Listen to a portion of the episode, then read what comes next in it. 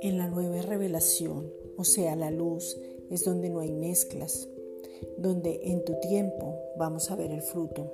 Gálatas 5, versículos 22 al 23. En este tiempo viene una claridad del Evangelio de la Gracia. Personas nacen de nuevo y reciben a Jesucristo como Señor y Salvador de sus vidas. Juan 3:16. Tu palabra se va a cumplir en nosotros y todo aquello que has dicho es hecho. Romanos 8:29. Padre, hoy te deseamos, anhelamos y queremos permanecer en tu presencia. Salmos 16:11.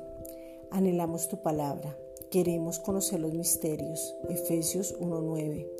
Tener más clara la identidad para poder caminar como lo que somos e imitarte. Efesios 5:1. Estamos en la sobreabundancia de Dios.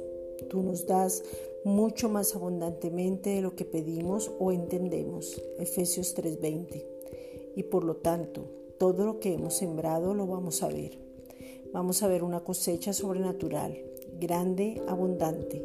Hemos sembrado la semilla que es tu palabra, o sea, Cristo mismo. Primera de Pedro 1:23. Y se va a desarrollar en cada persona. Aún en aquellos que no veíamos nada, el Señor mismo va a transformar sus vidas. Segunda de Corintios 3:18. Lo que no era va a ser. Él va a cambiar toda condición. Lo que nos sirve va a dar fruto. Toda semilla que fue robada vuelve a ser sembrada y va a dar fruto. Galatas 5, versículos 22 al 23. Aún lo que era como el desierto va a dar fruto. Todos aquellos que se dicen ser ateos van a reconocer al Señor. Juan 3:16. Tú los atraes con cuerdas de amor. Oseas 11:4. Tú los traes a Jesucristo mismo. Juan 6:44. Gracias Padre.